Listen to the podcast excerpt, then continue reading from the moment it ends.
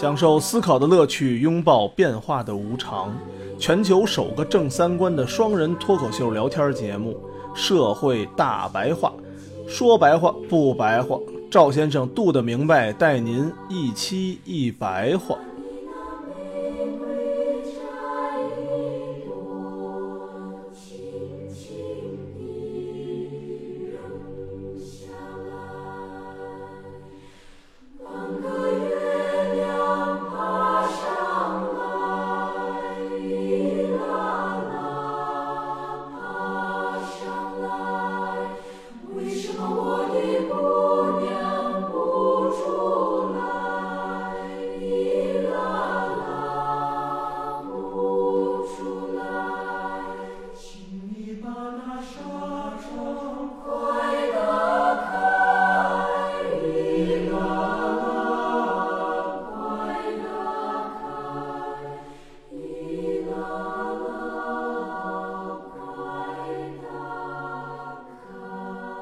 大家好，欢迎收听我们社会大白话，我是赵先生。对面呢还是我们杜的明白。大家好，我们从小丑啊一点一点的深耕细挖，挖到了这个恐怖主义。嗯，咱们之前说完恐怖主义和原教旨主义他们之间的区别啊，然后咱们聊一聊啊、伊斯兰教。嗯，看看为啥国外人怎么都这么怵伊斯兰教，到底哪来的呀？因为咱们的文明其实对伊斯兰教本身也不太了解，咱们只知道吃面和烤串儿了，是吧？咱只知道吃面。聊伊斯兰教的特点的时候啊，咱们先说几个名词儿。第一个名词儿就是穆斯林，穆斯林就是信仰伊斯兰教的都叫穆斯林，意思就是顺从真主者。嗯那群人叫穆斯林，那个教叫伊斯兰教。另外一个词儿叫乌里马，这个我就没有听说过了。伊斯兰教的法学家和神学家就叫乌里马，哦因为他们的法学和神学是一个东西啊，所以其实法学家就是神学家，神学家就是法学家。还有一个词儿叫乌马，乌马是伊斯兰教意义上的民族，现在我们一般叫穆斯林共同体。这个乌马跟咱们现代意义上的民族是不一样的。咱们现代意义上的民族是一个主权国家的那种民族，他们就是所有信伊斯兰教的人的那个共同体，叫乌马。另外一个词儿叫伊治提哈德，这个被译成叫创制。中国的语境来说，它就是形容一个人特别高尚的那个德性，叫伊治提哈德，或者说是卓越性。但是这种德性比中国的德性要求要高啊。中国的德性，你可以分成立功的人、立言的人、立德的人。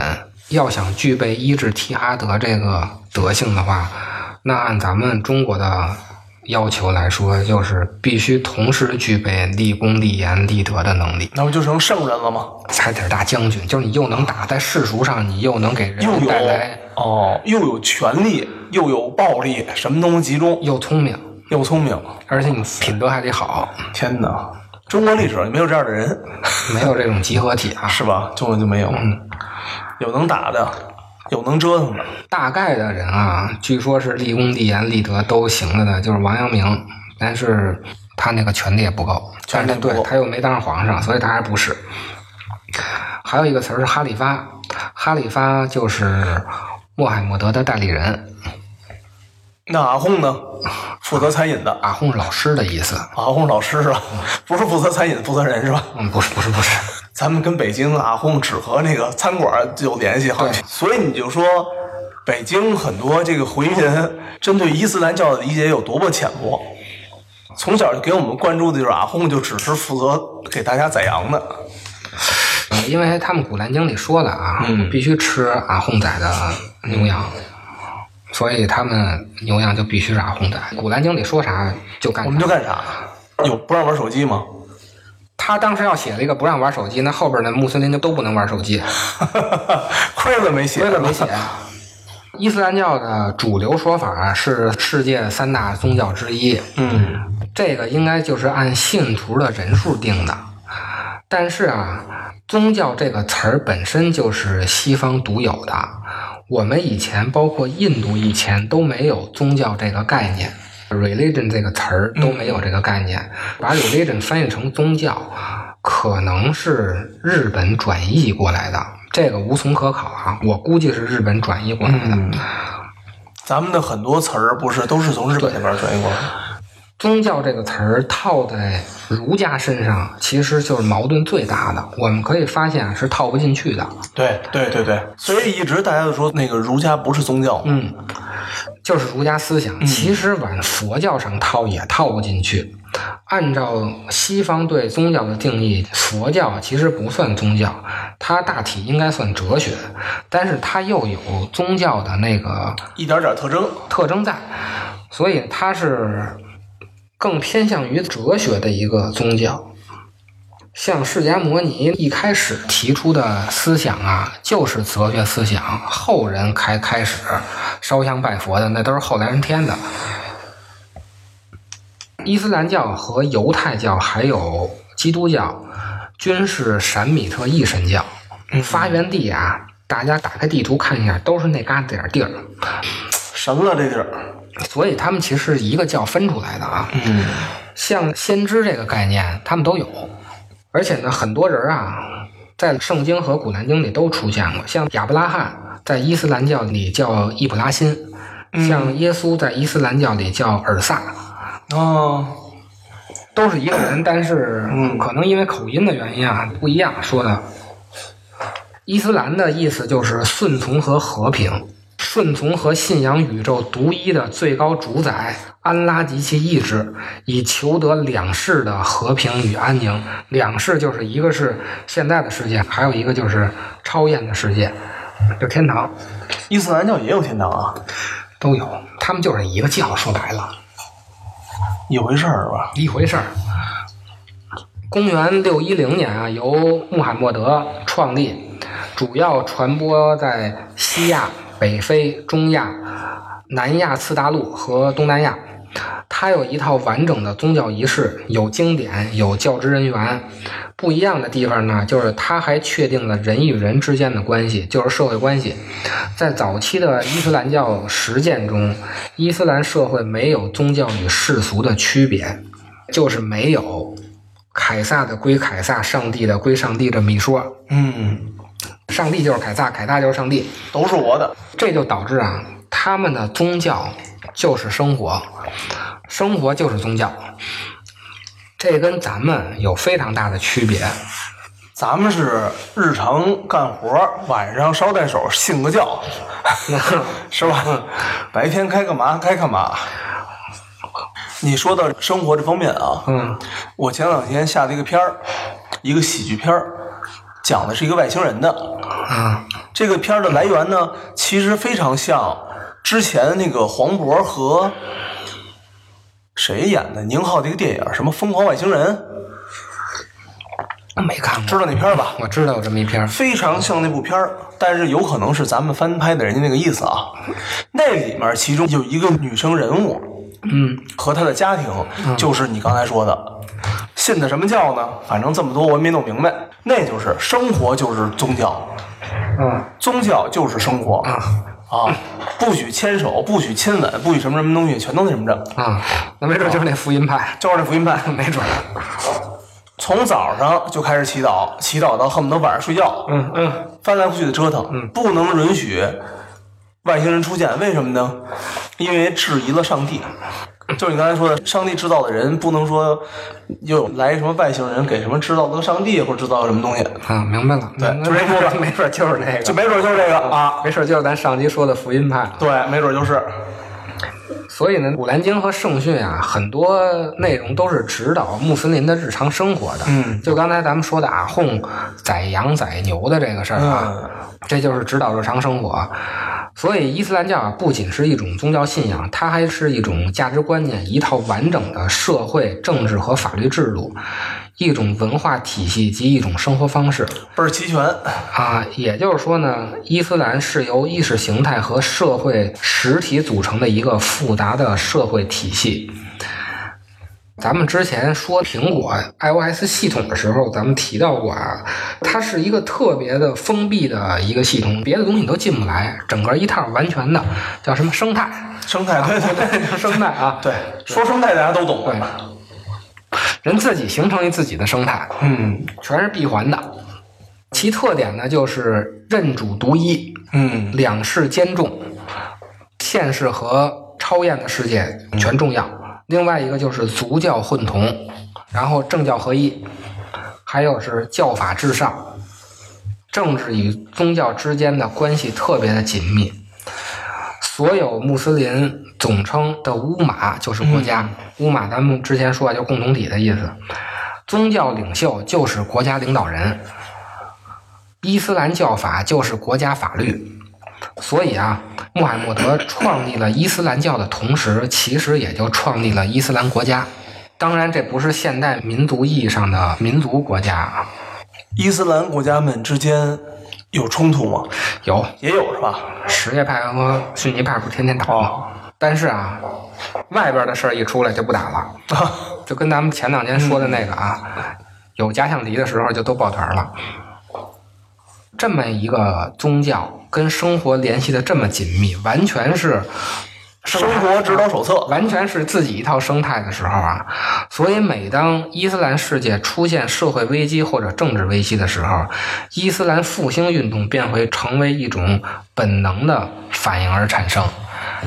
一有什么不满意，现在来说啊，就是拿这个宗教当抓手，哦 我得有一抓手去反抗你嘛。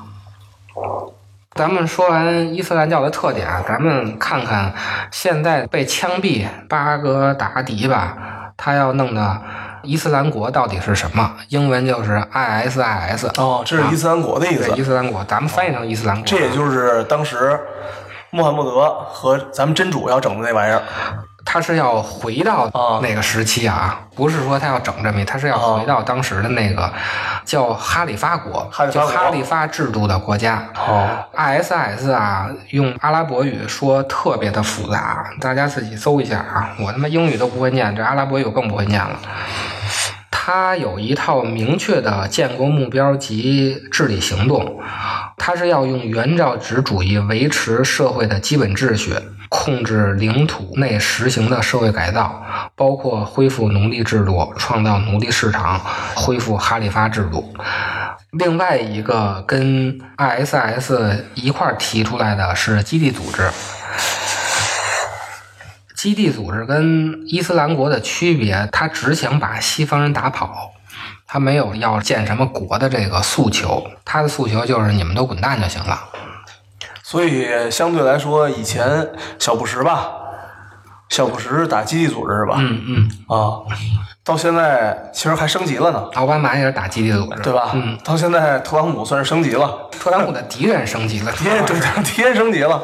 原来人家就是打打游击就完了，现在好嘛，我现在要建哈里发哈里发国哈里发国，建制全球国，他这个政治抱负非常的宏伟，咱这们这个有点浮夸了。咱们后边会具体的说这个哈里发国到底是什么东西。伊斯兰国要建立这个哈里发国呀，大概是一个以前的王朝的形式，它是区别于现代民族国家的，没有明确的边界，而是通过中心区域的认同形成的。嗯，同时呢，他还强调了政权交替必须有政治的合法性，嗯，大概就是咱们中国的天命的概念又。玩血统了呗。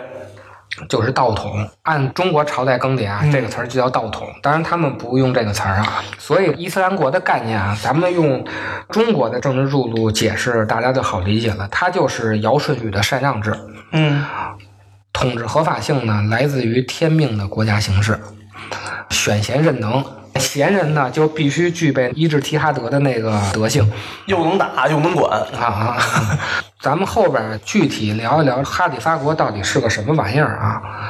伊斯兰国要建立哈里发制度的国家呀，理想原型是来自于伊斯兰教初创时期的政治实践，特别是四大哈里发的政治实践。其中的理论啊，由伊斯兰教学者们不断争论而形成的，并具有理想化的特征。嗯，就是跟咱们这个尧舜禹的禅让制一样啊，咱们现在一提最牛逼的皇上就是尧舜禹，嗯然后汤文武，这个也是通过儒家后来的不停的再论证、再解释，来形成的一个理想化的特征。其实是不是那么回事，已经对不重要了啊。四大哈里发都是谁呢？第一个叫阿布伯克尔，他是穆罕默德的老丈人。嚯，第二任呢叫欧迈尔伊本哈塔布，第三任叫奥斯曼伊本阿凡，第四任叫阿里本哈比塔利布，怎么这么多呀？就四个。后来就变成世袭制了。嗯原来就是禅让，谁牛逼，谁牛逼就选谁，就跟尧舜禹一样，然后禹就传给他的儿子启了，这个就不一样了。啊，他们也是这意思啊。原来四大哈里发都是谁牛逼对谁牛逼谁来，所以他们理想也是要回到四大哈里发制度的时期。嗯啊，逊尼派和什叶派主要的区别就是逊尼派承认这四个人全是哈里发，嗯，什叶派只承认最后一个阿里本阿比塔利布是哦哈里发，那三个都不是，都是篡权，因为最后一个是穆罕默德他们家嫡系嫡出，哦，是一个支儿出来的，那仨都不是。你看老丈人其实也不是，老丈人不是，不是嗯，那俩就更不是了啊。嗯这不就玩到血统上了吗？啊，对，就玩血统上了。四大哈里发之后啊，就开始了世袭制度。世袭制度使哈里发制度发生了严重的历史倒退。哈里发的人格特征、生产方式、决策方式均发生了严重的扭曲。像五麦叶王朝和阿巴斯王朝，还有奥斯曼帝国的哈里发们，不断偏离宗教学者们关于哈里发制度的理想设计。嗯但哈里发制度的传统学说在伊斯兰社会和穆斯林民众中仍有极高的道德权威，这个跟咱们中国一样。咱们后来的儒家一说还是我们要用的尧舜禹那制度，周文王、周武王多么多么牛逼，但其实从秦朝开始以后，再见，那就是枪杆子里出政权，对对吧？只能是说说了，想一想啊，做做梦。他们也是这样的。在伊斯兰传统的政治治理中，哈里发制度占主要的地位。在这一制度中，哈里发国家是政权的外在形式，处于政权顶端的是兼有宗教和氏族权力的哈里发。但在伊斯兰教的历史中，哈里发制度并没有现成的完整设计，无论是《古兰经》还是圣训，都没有给哈里发制度设计完整的方案。哈里发一词是阿拉伯语的音译，继承人、代理者的意思。它在实践中源于穆罕默德去世后，穆斯林社团以推举和协商的方式产生的先知继承者。穆罕默德死了，谁干这事儿？得有一代理人，这个代理人选出来叫哈里发。这个也跟咱们一样啊，尧舜禹到底是怎么推出来的，也没有具体的说。反正推出来了一个，啊啊啊，也无从可考。哈里发在《古兰经》中出现过两次，一段经文是：“达伍德啊，我已任命你为大地的代治者，当你替人民秉公判决，不要顺从私欲，以免私欲使你叛离真主的大道。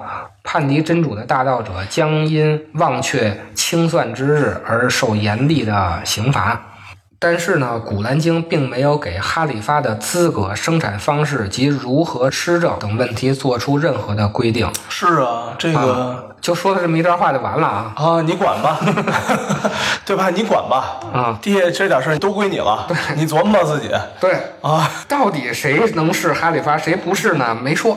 对啊，这咋咋才能完成？跟咱们也是，到底谁能当皇上呢？也没说，最后就打出来的啊。所以他们后来也是打出来的。因此呢，《古兰经》提及的哈里发并不具有实际的操作意义，也没有明确用哈里发来称呼先知穆罕默德的继承人。先知穆罕默德时期属于伊斯兰文明的初创时期，并没有现成的继承制度，而先知本人也没有指定继承人，因此从四大哈里发开始的哈里发实践，都是穆斯林在不违背《古兰经》和圣训的原则的基础上，根据现实需求进行的政治实践。实际上，围绕哈里发究竟是真主的代治者，还是先知的继承人？在理论上和实际上一直是争论的。真主的代治者，那就是跟穆罕默德差不多平级了。对啊，先知的继承人，那就是穆罕默德的下一级。所以呢，就需要后来的学者对哈里发制度进行解释，如何在有限圣训的原则的基础上啊，使哈里发制度符合经训的精神，体现宗教思想。宗教学者采取的方式是对经训予以解释，这个跟咱们一样啊，就是对以前的经典再解释一遍。嗯，再说一遍，以证明四大哈里发统治模式的合法性，而后再通过对先知的盛行、四大哈里发实现的归纳总结，以及后来哈里发制度的实践进行纵向比较，演绎出具有理想色彩的哈利发制度。那其实也升级了挺多呢。啊，后来一直在在解释啊，嗯，他也是为了符合当时的需求。对，由于五麦叶王朝和阿巴斯王朝哈里发制度已经与正统哈里发制度有较大的出入了，对此宗教学者也做出了相应的修补，并围绕哈里发的资格及生产方式、哈里发是否独一、嗯哈里发与苏丹，苏丹就是世俗的统治者，嗯叫苏丹。哈里发与苏丹的关 أعوذ 系，哈里发 بالله 制 من 度与 الشيطان 性的关系和进行 الرجيم 了深入的阐述。 بسم الله الرحمن الرحيم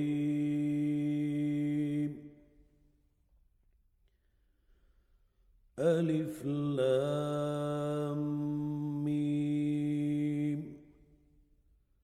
ذلك الكتاب.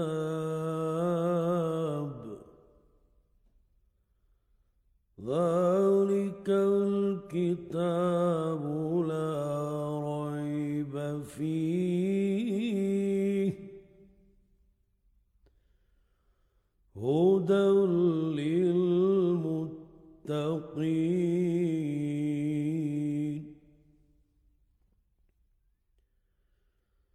الذين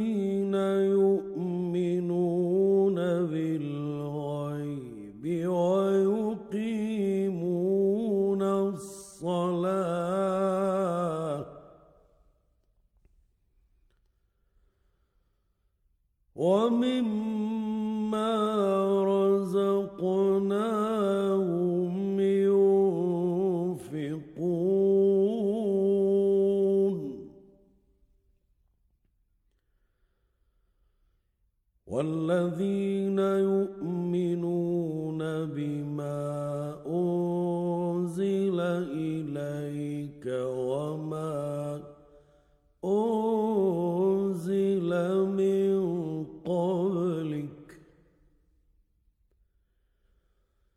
وبالآخرة هم